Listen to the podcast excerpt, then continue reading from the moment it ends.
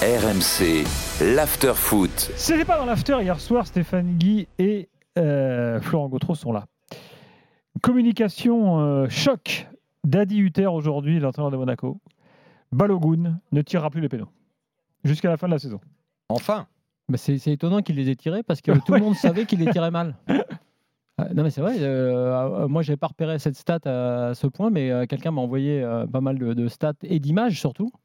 Et, et puisqu'on parlait de, de la technique quand même, Donc que ça même à. Reims, par exemple, Ah, non, euh, tout, tout le monde sait que c'est pas c'est pas son truc. Tu es dans un club comme Monaco, tu as quand même des joueurs, euh, ah, il y a quelques mecs techniques, t'as oui. quelques joueurs Ben techniques. Ben Yedder qui, qui les tire parfois très bien, on t'es- rate aussi pas mal. Ouais ouais, c'est vrai mais Ah, enfin, Golovin, il peut pas tirer les pénaux, Golovin? Il Enfin, pas là, je crois. Non, Non, mais je veux dire, enfin, ouais, euh, ouais, ouais. Non, c'est Ben Yedder qui va redevenir le tireur numéro 1 de Monaco.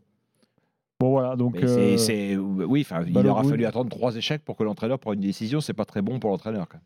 Mais c'est tu sais, euh. Ces histoires de pénaux, c'est assez étonnant parce que tu as à la fois la, bah, la qualité de chaque joueur, tu as la décision des coachs et des listes tu sais, que l'on fait pour les tireurs. Et c'est toujours un enjeu tu sais, interne qui est parfois Bah dé- détourné par les joueurs sur Et le souvent, terrain. ça se joue au statut aussi, Ouais, euh, tu sais, plus que et- vraiment Ah, à mais la là, on a, vu, technique. on a vu à Lens dimanche Fofana, le capitaine de l'équipe, qui prend le ballon et qui va le donner à Balogun. Donc Ouais. euh, là, on est vraiment. euh, Mais tu vois, c'est. ça, c'était sans doute en mode tiens, reprends confiance, mais nous mais Exactement, si tu veux, si c'est le cas, et si c'est. Ce qui m'étonne dans la communication de Hutter, c'est si c'est le cas.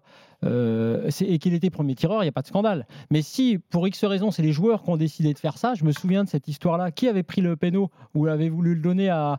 euh, je sais plus c'est Payet ou euh, qui, qui euh, à un joueur euh, qui venait d'arriver à l'OM pour le mettre en confiance, alors qu'il n'était pas désigné tireur Mhm. numéro 1 et qu'il avait raté. Et tu dis, mais c'est pas aux joueurs, de- et d'ailleurs euh, Villas-Boas l'avait dit en conf, il avait dit, ça Ouais. ne se reproduira plus, c'est pas aux joueurs de décider.